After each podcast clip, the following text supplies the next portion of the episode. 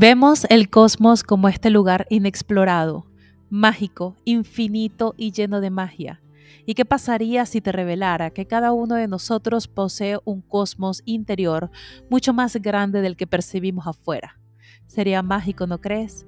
En este podcast, La magia del cosmos, exploraremos juntos vivencias, experiencias y conocimientos para que puedas revelar y conectar con tu luz. Yo soy María Esperanza, astróloga y coach, autora del blog Nuestro Cosmos y vengo a acompañarte en este viaje estelar para que juntos revelemos la magia del cosmos. Así que vamos a comenzar.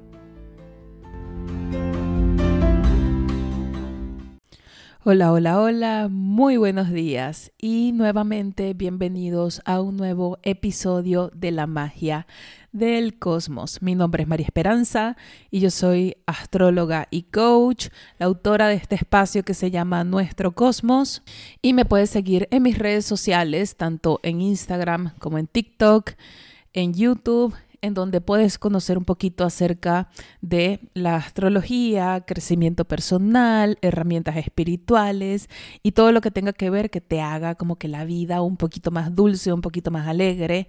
Y pues bueno, el día de hoy tenemos un episodio que siento yo, dime sí o no, que de alguna manera nos ha impactado a todos. Yo no conozco a una persona que no haya pasado por mis consultas que eh, este tema no sea un problema.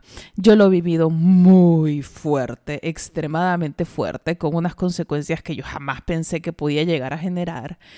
Y pienso que de alguna manera te puede llegar a ayudar a lo mejor en tu propio proceso y puede ganarte o te puede ayudar para que tengas a lo mejor otra perspectiva, ayudarte con este tema sin embargo, tenemos que entender que un episodio de un podcast no es un proceso terapéutico.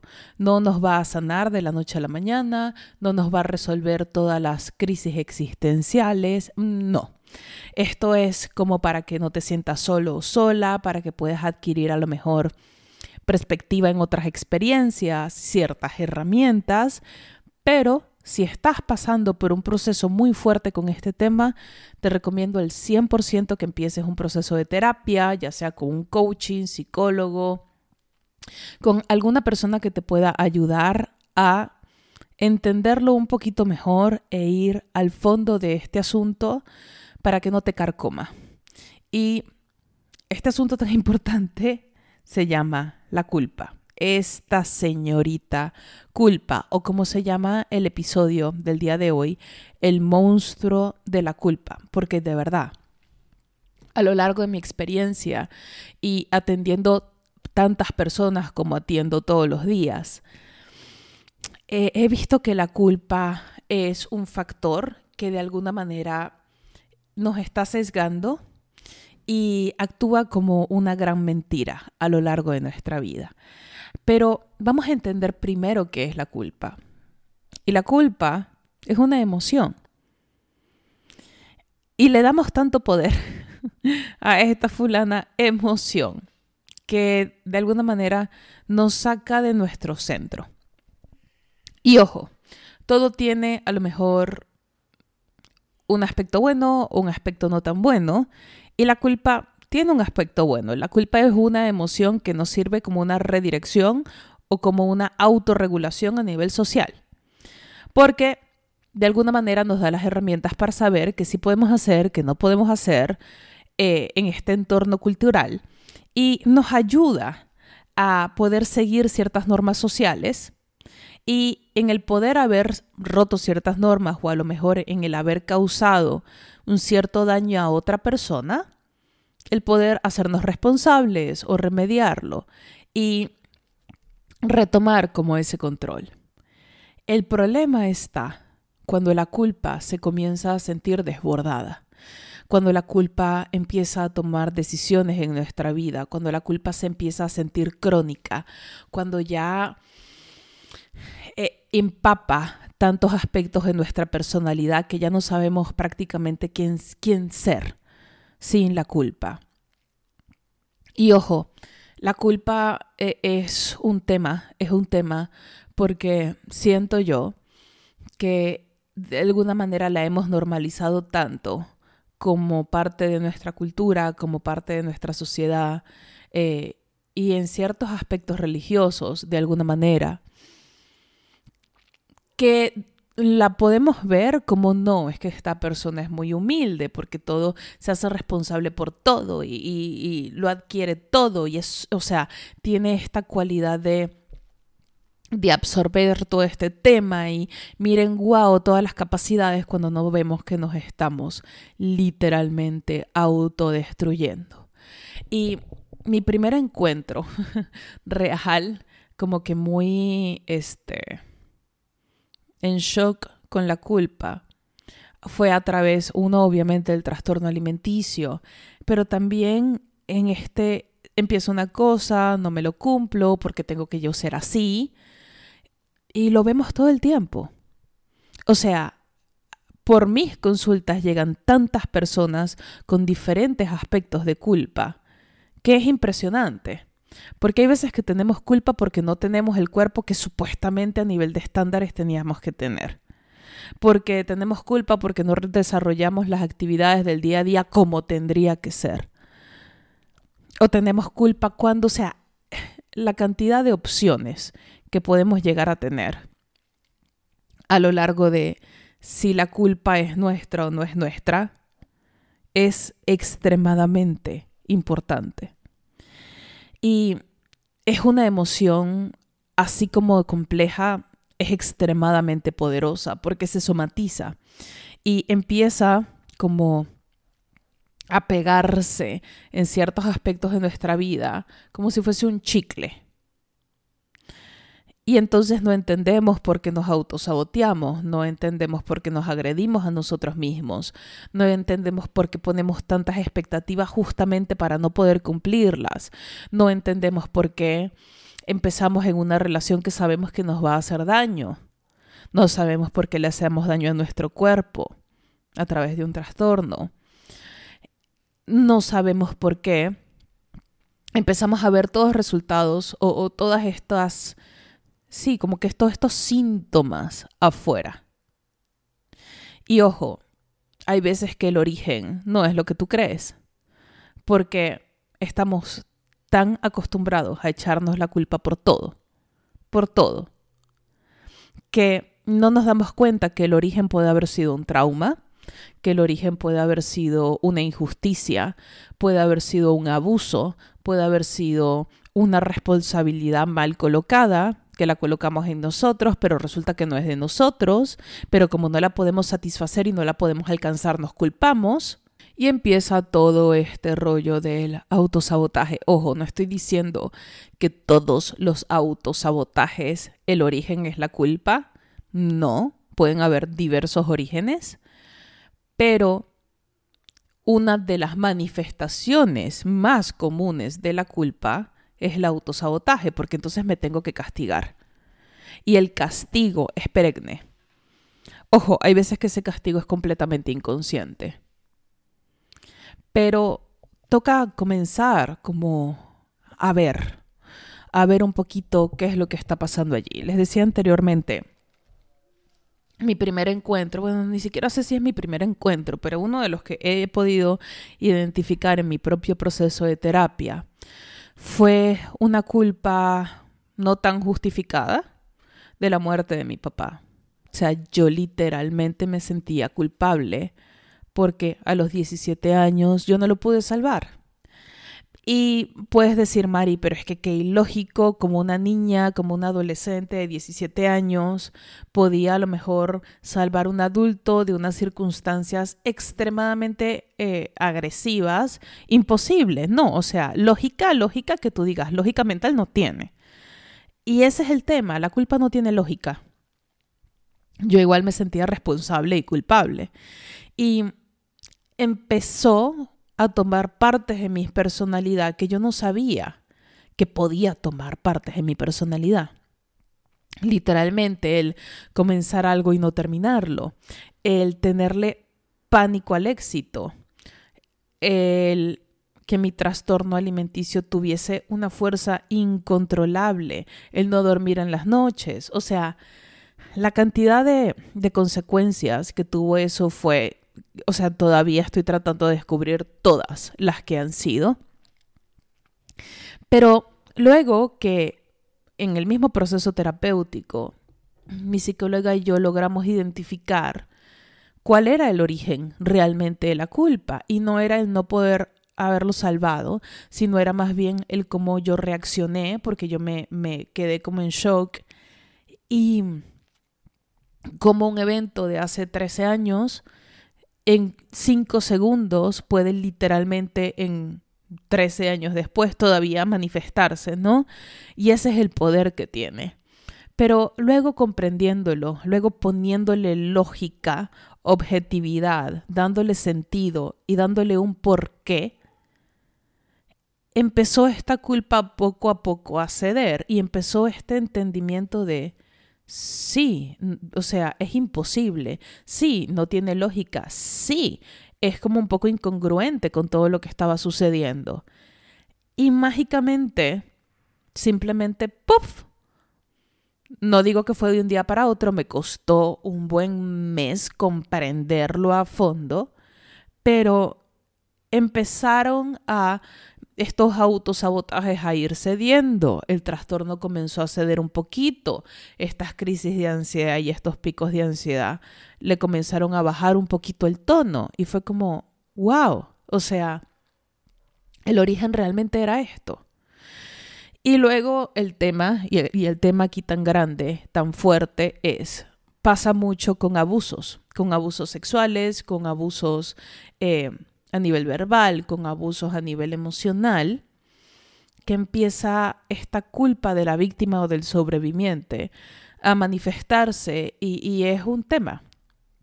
Es un tema que también a su servidora le tocó sanar, pero no nos damos cuenta que la responsabilidad mal posicionada puede llegar a generar una culpa terrible. ¿Y a qué me refiero con esto? La culpa no se trata de señalar al otro ni de señalarte a ti. Porque la culpa no te agrega absolutamente nada. La culpa no te resuelve nada. La culpa lo que hace es castigarte. Y en el castigarte, en el agredirte, te envuelve en este remolino de tristeza, de frustración, de rabia, de enojo, que ojo, son emociones completamente válidas en un momento de la vida y tienes todo el derecho de sentirlas en un momento de la vida. El problema es que se comienza a ver como algo de todos los días. Y entonces cuando ese evento te empieza a acompañar durante meses, durante años, ahí ya no está tan cool. Ahí la cosa ya no se pone tan bonita, porque en vez de ser un episodio de un momento, comienza a ser algo que empiezas a adquirir como parte de tu personalidad. Y nada que ver no tiene que ver contigo ni tiene que ver con tu personalidad, tiene que ver con el evento. Entonces, cuando tenemos la capacidad de algún momento de reconocer el origen de la culpa, del por qué estamos sintiendo tanta culpa, valdría la pena preguntarnos, ok, en este evento, ¿quién realmente tiene la responsabilidad? ¿Tenía la responsabilidad yo? ¿Tenía realmente la responsabilidad, el poder o el control otra persona? O simplemente me siento culpable porque no podía controlar la situación, porque también pasa. También lo veo muchísimo. El es que me siento culpable porque yo siento que no hice suficiente, no di lo suficiente, no controlé lo suficiente, no me exploté lo suficiente. Y es como que, really, o sea, de verdad llegamos al punto de martirizarnos inclusive porque por lo que hacemos y por lo que no hacemos, por lo que logramos y por lo que no logramos. Entonces, un aspecto clave aquí es la responsabilidad. ¿De quién es la responsabilidad?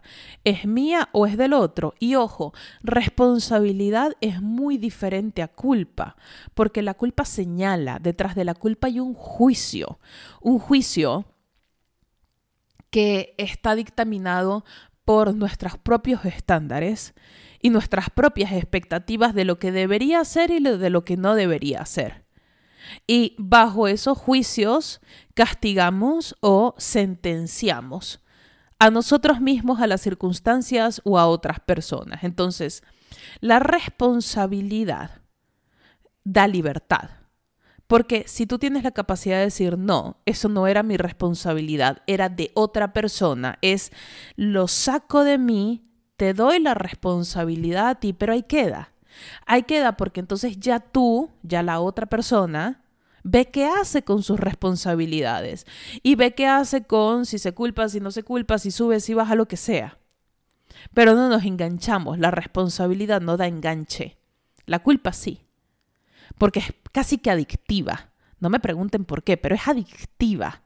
Es adictiva en el culparnos a nosotros y en el culpar a otros. Llega un proceso ahí como medio masoquista en donde se siente medio bien. O nos quedamos ahí pegados un poquito como en esta perspectiva de, de víctima. Pero la responsabilidad da eso, da responsabilidad.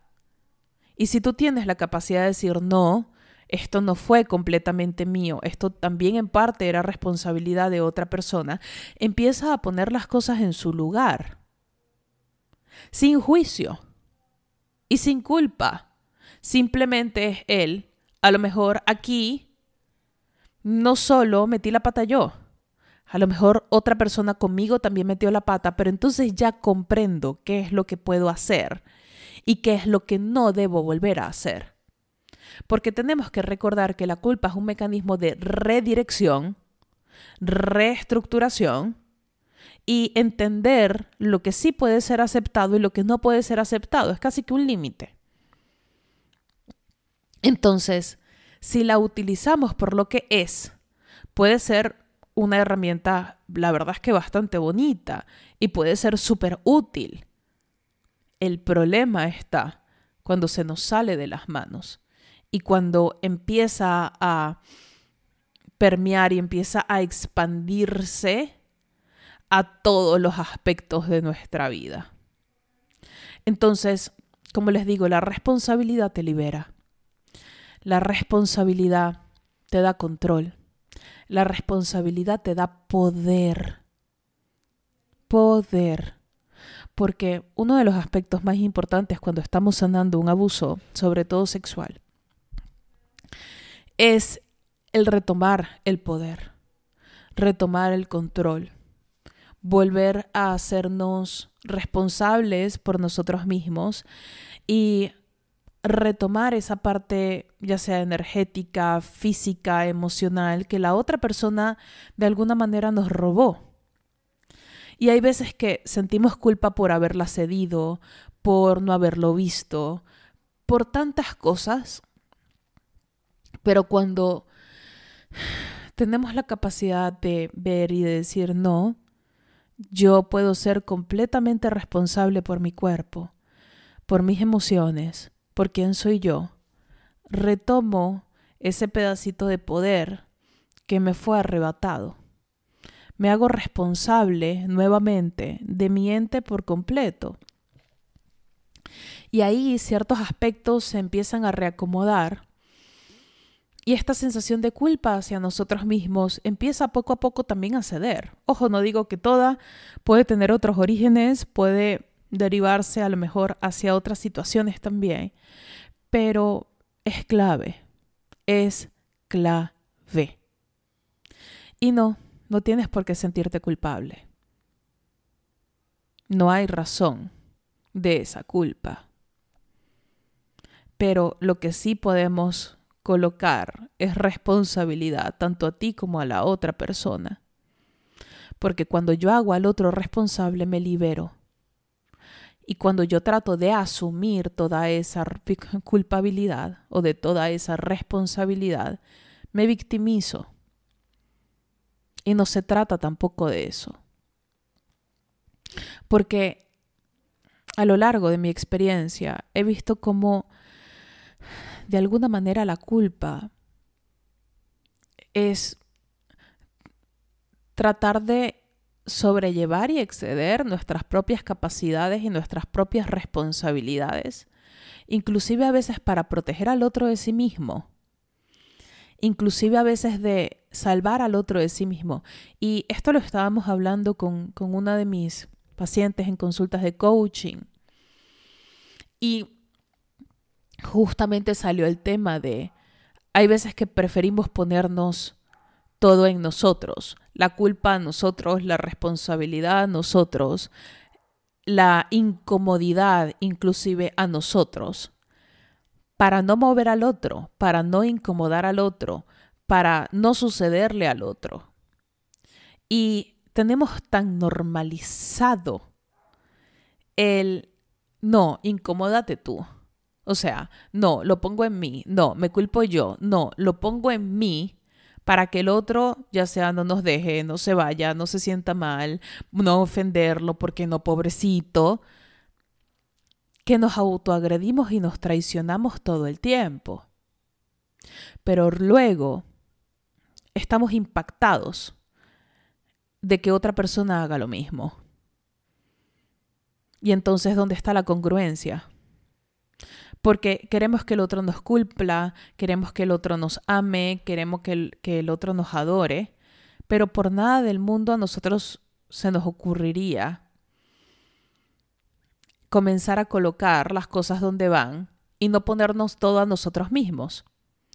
Porque imagínate cómo sería un amor en donde las responsabilidades son compartidas y no solo responsabilidades físicas, sino responsabilidades económicas, sociales, eh, todo lo que conlleva. Y que el amor, en vez de que sea a través de estos ojos de la dependencia, de la culpa, de, de este, esta resistencia a nivel emocional, sea simplemente pura. Porque, ojo, o sea, la culpa, la culpa es una cosa impresionante que podría pasar aquí horas hablando del tema, porque tiene tantas vertientes, o sea, se, se puede dividir y se puede ver en tantos aspectos de la vida. Y es interesante que de alguna manera nos impide inclusive tener relaciones que sean 100% auténticas. Nos impide tener relaciones 100% libres, porque la culpa se siente como una prisión. Una prisión que nos da muchísimo miedo, que nos duele muchísimo, pero estamos muy acostumbrados a vivir presos de nosotros mismos, de nuestras expectativas, de nuestros juicios, de nuestros estándares. No nos gusta, pero ahí estamos. Entonces, ¿cómo serías tú capaz de empezar a identificar cuál ha sido el origen de esta culpa? Porque cuando llegan a mis consultas y me dicen, no, Mari, es que no logro hacer esto, no concreto esto, es que estoy a lo mejor en todas las relaciones que se caen, que no funcionan, que, y, y veo estos patrones de autosaboteo. La primera pregunta es, ¿de qué te sientes tan el culpable? Porque tu cerebro, o sea, tu inconsciente te está castigando. Te estás castigando. ¿De qué te estás castigando? Y la segunda pregunta es, ese castigo, uno, ¿cuánto va a durar? Y dos, ¿tiene de alguna manera lógica? O sea, ¿esa culpa tiene lógica? ¿Realmente eres culpable de eso?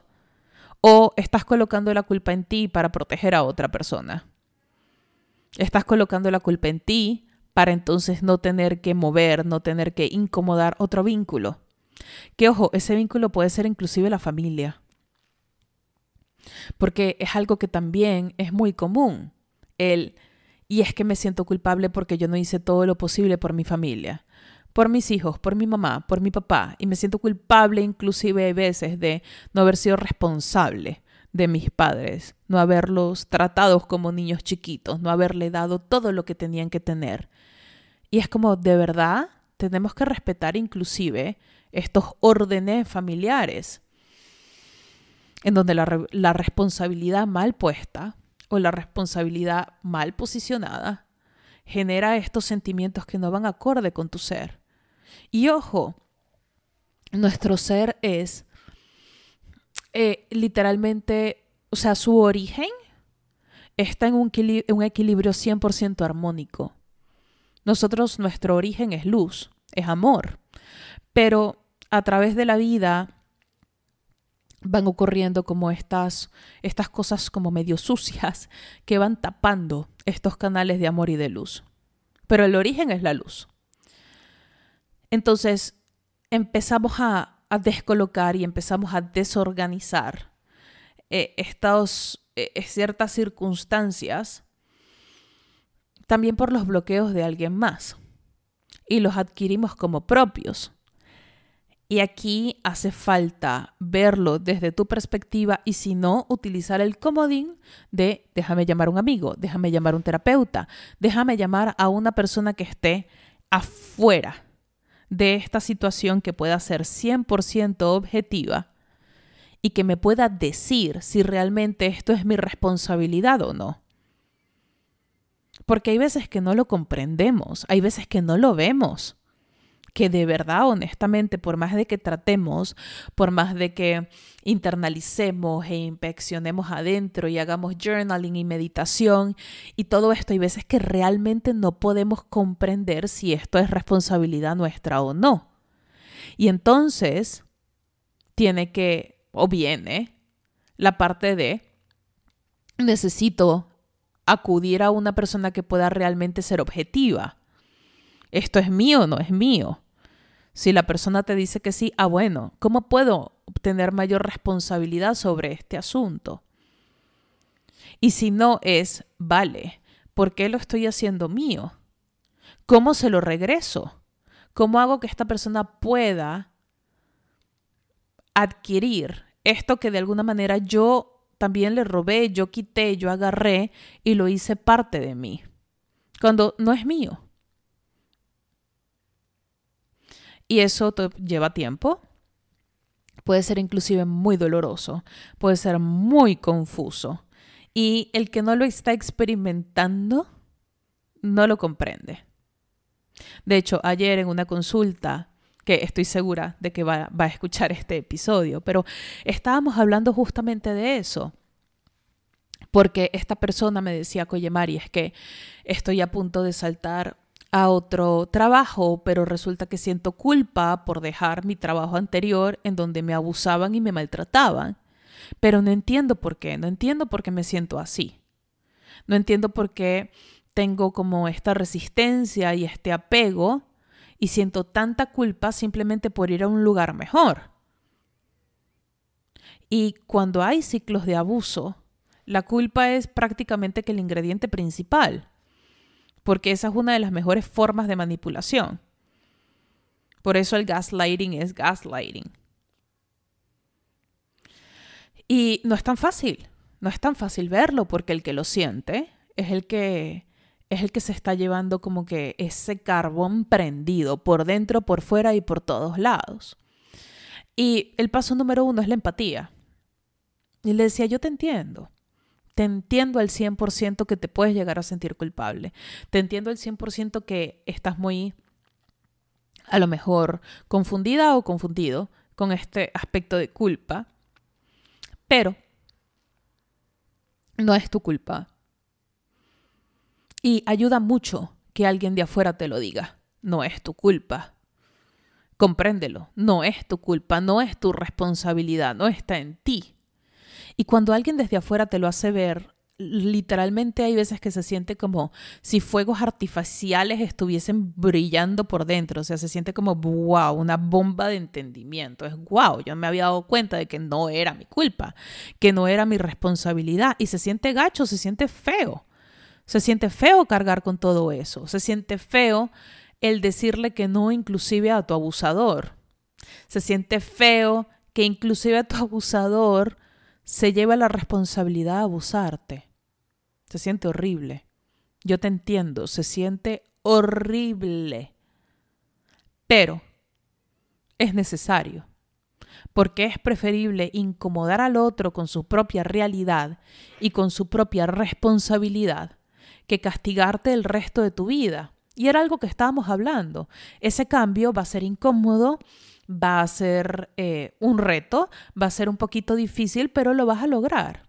Pero al final lo vas a lograr y lo vas a hacer. Y lo vas a hacer con miedo y lo vas a hacer al principio como con esta sensación de, ugh, siento que es mi culpa, pero yo sé que no lo es, hasta que realmente se pueda comprender y te puedas liberar de eso. Pero algo también muy curioso, que inclusive también lo estábamos hablando ayer y fue algo que en mi proceso terapéutico ha sido, porque sigue siendo, algo muy importante es, yo no tengo ni idea de cómo vivir sin la culpa. Entonces la busco todo el tiempo. Ya ni siquiera es mi inconsciente que me la está dando y me está castigando, es, si no está, entonces, ¿qué está? Y ahí es donde inclusive si no cumplo una meta, trato de, casi que de no cumplirla para castigarme. O trato de no dormir en las noches para castigarme. Porque no tengo ni idea, ni idea después de tantos años bajo el yugo de esta culpa, bajo esta, esta emoción que prácticamente dominaba mi vida, cuando ya no está el origen es, ¿y ahora quién soy? Y suena ilógico, pero personas que hayan pasado por este sentimiento de culpa tan fuerte, estoy segura de que se van a sentir identificadas, porque entonces no nos hallamos, estamos como perdidos en el espacio de no tengo ni idea entonces qué hacer. O, ya no tengo mis mismos, mis mismos mecanismos, hábitos, rutinas con las cuales me sentía tan identificado o tan desarrollado o tan acostumbrado. Porque en el culparnos y el castigarnos también puede llegar a convertirse en un hábito de costumbre, que sin él es como que estoy perdiendo el norte, no sé dónde está y me siento rara. Y de hecho, era algo que hablaba con, que le tengo que poner un nombre a mi terapeuta por aquí, algo que sea como muy bonito, tengo que pensarlo, pero era algo que hablaba con ella. Una vez que pasamos por todo, por todo este proceso, hubo una semana en que yo me sentía extremadamente mal y extremadamente rara y le decía, es que no hay nada. O sea, estoy busque y busque y busque y busque en la mente, en el inconsciente, escribiéndolo, meditándolo. O sea, literalmente estoy buscando con todo mi ser el origen de esta emoción y no la encuentro. ¿Qué será? Me dicen, ¿no te has puesto a pensar que puede ser justamente en la ausencia de esta culpa? En la ausencia del castigarte porque es lo único que ha cambiado, es lo único que se puso en su lugar, es lo único que en ese momento en mi vida estaba ocasionando un movimiento. Entonces, hay veces que inclusive en la ausencia de, la estamos buscando. Y toca ahí tener una conciencia personal de me tengo que cachar, me tengo que cachar cuando me estoy buscando algo por lo que castigarme.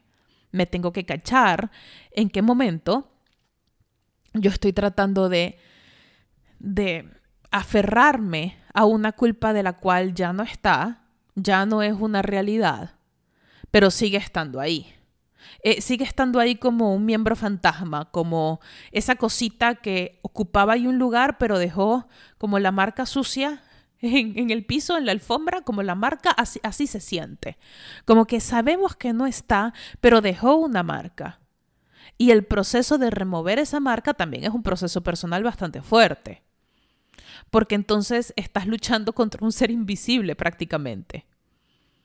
Y ya es un reto en tu vida y en tu día a día de comenzar a hacer lo posible, de comenzar a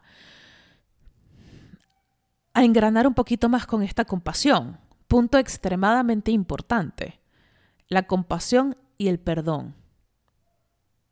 Porque ya colocamos la responsabilidad. Va.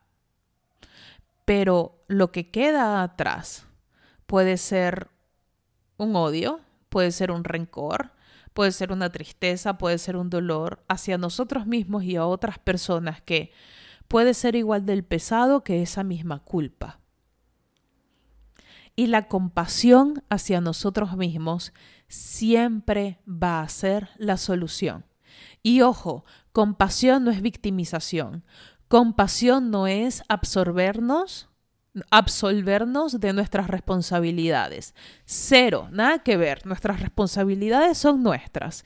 Y como adultos tenemos que tener la capacidad de poder asumir las responsabilidades de cada quien al 100%. Pero la compasión hace que todo ese proceso sea dulce, sea muy dulce. Y es necesaria es extremadamente necesaria. Porque es eso, la compasión, lo que te va a permitir volver a conectar con ti mismo, volver a conectar con tu cuerpo, volver a conectar con tus emociones, volver a conectar con tu mente, volver a conectar. Porque entonces la compasión baja el dedo del juicio. La compasión no señala, la compasión no es, es que por tu culpa, es que por ti. No, no. La compasión es y entiendo y entiendo de dónde nace. Entiendo, comprendo, sin embargo, me permito amarme más allá de cualquier cosa. Sin embargo, me permito quererme más allá de lo que se haya hecho o no se haya hecho.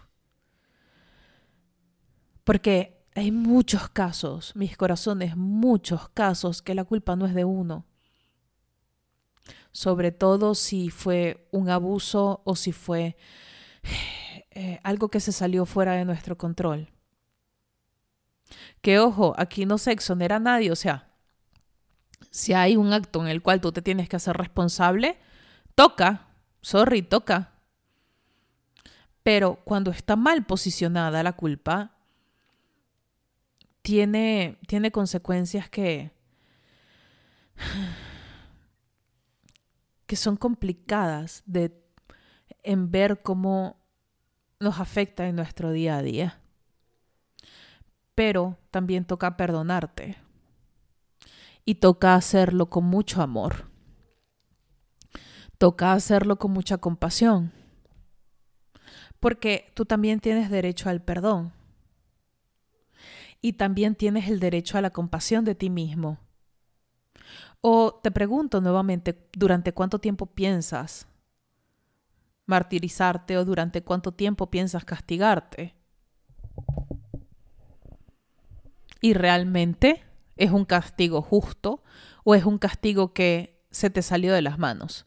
Porque tenemos una capacidad para castigarnos a nosotros mismos de una manera desbordada que wow, wow.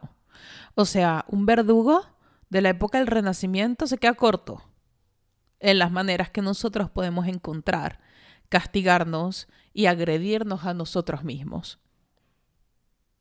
Entonces, ¿quieres saber a lo mejor por qué tu negocio no ha tenido éxito? Porque no te cumples todo el tiempo. ¿Por qué te puedes llegar a sentir frustrado o frustrada? ¿Por qué hay veces que tus relaciones no funcionan? ¿Por qué? O sea, ¿por qué de, ciertas cosas que no terminan de pegar no digo que sea el 100% de los casos la respuesta, pero en alguno de los casos valdría la pena preguntarte de qué me estoy culpando. Y en el 99% de los casos lo sabemos. Ahí está, siempre está. Está ahí como una vocecita en el inconsciente, está ahí como el un susurro que nos dice, "Hola, aquí estoy." Y es como que, "Ay, Dios mío santísimo. Aquí vuelve, aquí estás." Entonces, siempre está. O sea, e, e, el, identificarla es algo que no necesariamente se tiene que dar durante mucho tiempo, es algo que sabemos que anda por ahí.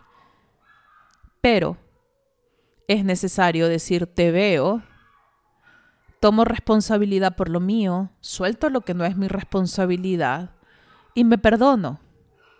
Y entonces comienzo a ver cómo la magia empieza a suceder. Cómo empiezo sin darme cuenta a lograr ciertas cositas que me prometo. Empiezo a ver cómo las tareas del día a día ya no se sienten tan pesadas. Y eh, son cambios que empiezan a salir desde el inconsciente, o sea, no se siente forzado. Así que, bueno, mis amores, espero que les haya gustado este episodio, que les haya ayudado un poquito a poder identificarlo, a poder verlo, pero sobre todo a poder quererse, a poder quererte, a poder perdonarte y darle un poquito de sentido a estas vivencias y comprender que no todo tiene que caer en ti, no todo tiene que ser tuyo para poder quererte. No tienes que controlarlo todo para que las cosas solo salgan de la manera que tú quieres o salgan bien. Pero sobre todo no tienes que vivir una vida de castigo. Permítete vivir sin castigos. Permítete dejar el juicio a un lado y vivir bajo un nombre de compasión. Permítetelo, que te prometo que así la vida es un poco más bonita.